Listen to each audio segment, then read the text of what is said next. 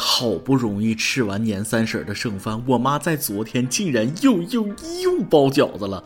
我就问我妈了，妈呀，你咋还包饺子呢？这几天餐餐饺子剩菜，剩菜饺子，咱能不能变变样？大伯啊，今天必须吃饺子啊！年初六送穷神，吃了这顿饺子，你就赶紧上班去吧。你老板都喊你回公司吃盒饭啦。各位听众，大家好，欢迎收听由网易新闻首播的每日轻松一刻。您通过搜索微信公众号“轻松一刻”原版了解更多奇闻趣事哦。我是穷到令人发指的主持人大波。我有多穷呢？这么说吧，上厕所那都不敢蹲太久，得留一半在肚子里抗饿，省得晚上还得点外卖。各位听众，各位网友，大家好！一日不见，如隔三秋。阔别已久的轻松一刻云版年后隆重开播，我都想死你们了。不知道大家这个年过得咋样啊？过年期间是不是和我一样吃剩饭吃到自闭呢？大年三十满汉全席，剩下几天基本都是剩饭。结果悄悄点个外卖吧，差点被我妈给赶出家门啊！没办法，只能硬着头皮往下吃。古话说得好，不孝有三，不吃剩饭最大。养儿千日，用儿子吃几天剩饭，不都是应该的吗？况且这种情况以后也没几次了。等我长大后自己有了家庭，过年就不会有剩菜了。毕竟我只会烧开水。当然了，我女朋友在持家方面那就比我要高级太多了，她竟然会泡面啊，太贤惠了。行了，我自己的事儿就不唠叨太多啊。估计大家听到这期的时候，都已经踏上新一年的征程。在这里，祝各位听众网友新的一年开工大吉。节后的第一期，还是要总结总结春节期间的那点事儿。话说前几天，河南洛阳一个景区的鱼池被游客扔满钱币祈福，在这些钞票中呢，不乏有百元大钞，其中还能看到数条锦鲤在满是钱的池中游来游去。游客称这是一种祈福，主要是心理作用。我觉着吧，最好还是给池子里放一个二维码吧，在钱堆里夹缝求生，锦鲤也是压力山大呀。其实这种现象我倒是觉得没什么，别污染环境，别残害生灵就没啥问题，求个福而已。不光是中国，外国也有往许愿池里扔硬币的。据说这种行为呢，就是从国外传进来的。但现在外国不扔了，不是因为素质高，而是因为门槛高，低于一百元禁止许愿。许愿请投信用卡、房产证、驾驶本。这种方法有效避免了游客往池池子里扔钱的行为，值得借鉴效仿。顺便提一句，那些说想下去捡钱的网友，了解一下啊！上次有个小伙捡了几块钱就被拘留的新闻，刚才只是一个玩笑，大家别当真。神仙哪能那么功利呢？这么往钱眼里钻呢？只是想说门槛提高了，欺负的人那肯定就少了。新年祈福绝对是春节一景啊，人挤人那就不用说了。其实春节还有好几景，我一说大家就应该能够都想起来，那就是亲朋好友之间的人情往分。说的再具体一点，各地都会上演走亲戚拒收礼品戏码，外加饭店里抢着买单引发的血案。说起抢着买单，尤其是北方春节期间，各大饭店的收银台前边比拳击赛场那都激烈，一群人抢着付账，骂太吓人了。听说有人为了抢着买单，把对方的现金撕个稀巴烂的；有人把二维码一把塞裤裆里的，还有把二维码吃嘴里的。不瞒大家说，我一个小老爷们儿啊，每年都要因为跟人抢着结账被拽的里倒外斜啊，这撕巴的，最后那个钱呢，揉得跟手指一样，又塞到我手里。小时候的一次家宴，那让我是记忆犹新呐。我爸想假装上厕所结账，被敏锐的大舅发现跟了上去。两个人正在扭打的时候，二舅想趁机结账，又被两人一起拦截。全家的男性负责身体对抗，各家的女人在旁边劝阻对方放下钱包，早点投降。说到这儿，突然想起来在知乎上看到的一个真事儿：家里亲戚去国外旅游，顺便看看在那儿留学的晚辈，他俩人一起去吃饭，为了抢着买单呢，互相扭打。旁边外国人还搁那纳闷呢，哎，刚才还好好的，这咋还吃急眼了呢？转头就要去报警。只能说中外文化差异太大了，而且对于现在的年轻人来说，抢着买单这种事确实有点尴尬，有时候也是不得已而为之。就算不该你结账，也得意思意思。但本该你结账却被别人抢了，或者你抢不过那个人咋整？别着急呀，一会儿去唱歌或者别的消费就必须是你了。服务员，先来两扎啤的。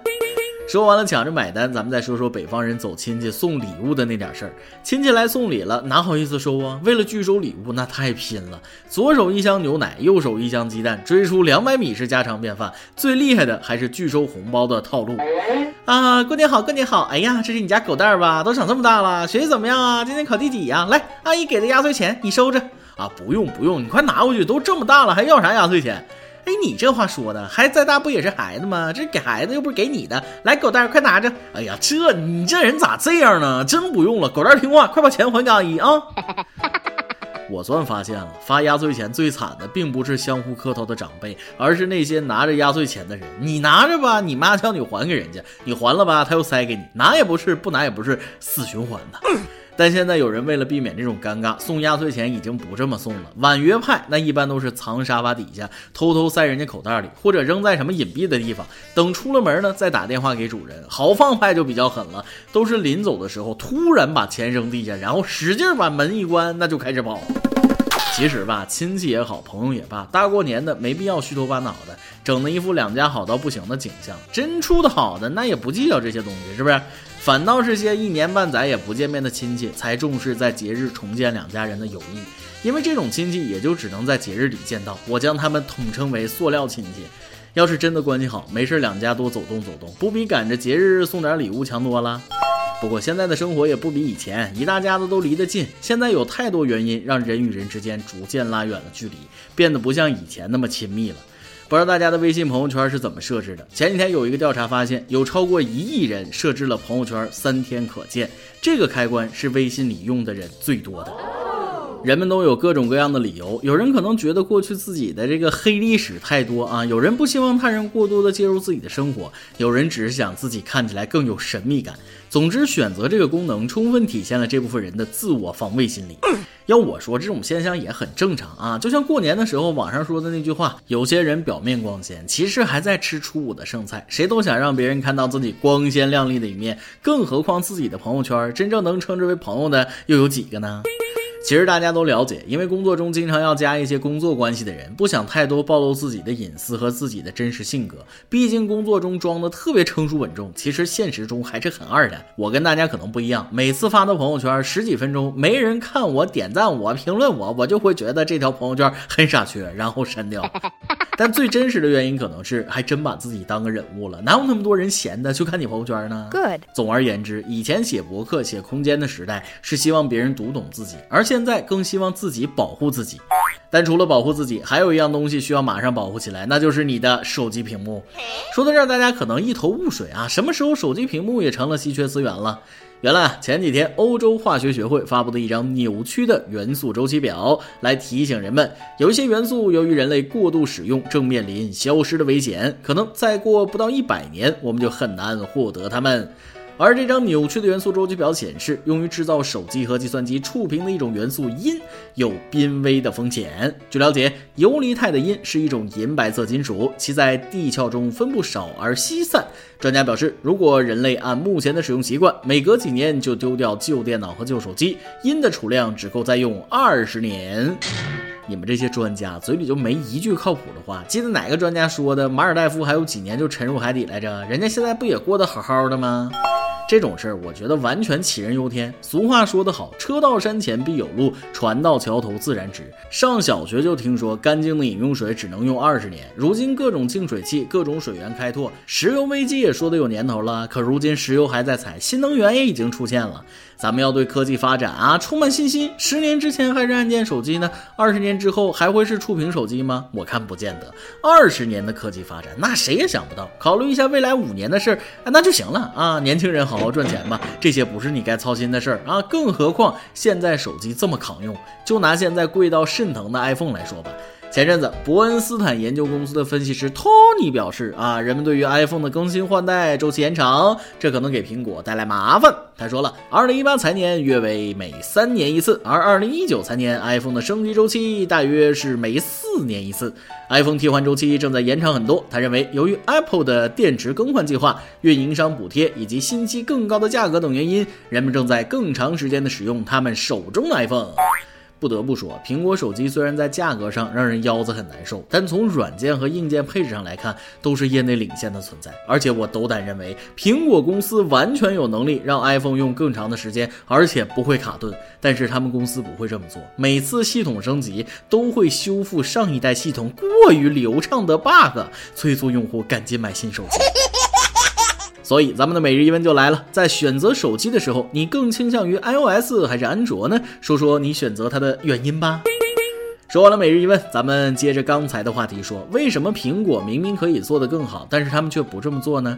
人家这个做法是有依据的，前车之鉴搁那呢，千万别学诺基亚，一个产品用到淘汰都不见得能坏，太抗用，对于用户是好事，对于买卖可不是啥好事哟。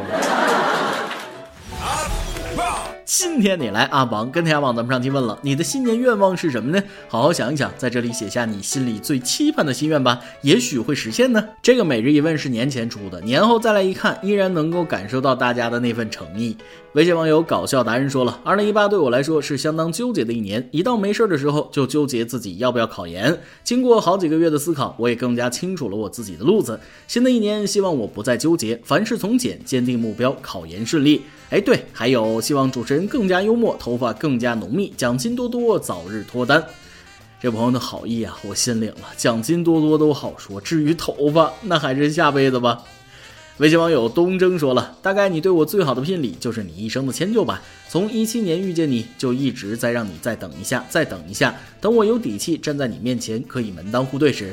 一九年我一定要考上教师编，选一套最美的婚纱，嫁给爱情，嫁给你，peace and love。